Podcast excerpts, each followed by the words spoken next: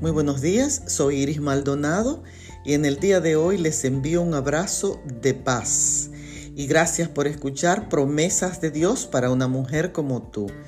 En el Evangelio según San Mateo, el capítulo 6 y el verso 9, leemos, Vosotros pues oraréis así, Padre nuestro que estás en los cielos.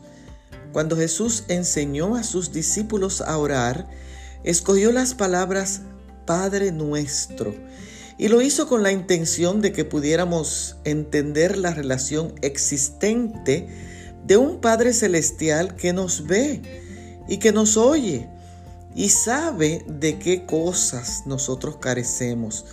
Y eso es mucho antes de que nosotros lo pidamos.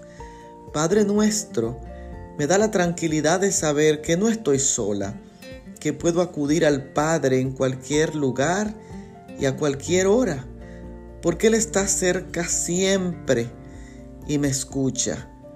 Hoy ten la seguridad de que estás en la presencia de tu Padre Celestial y que Él te ama.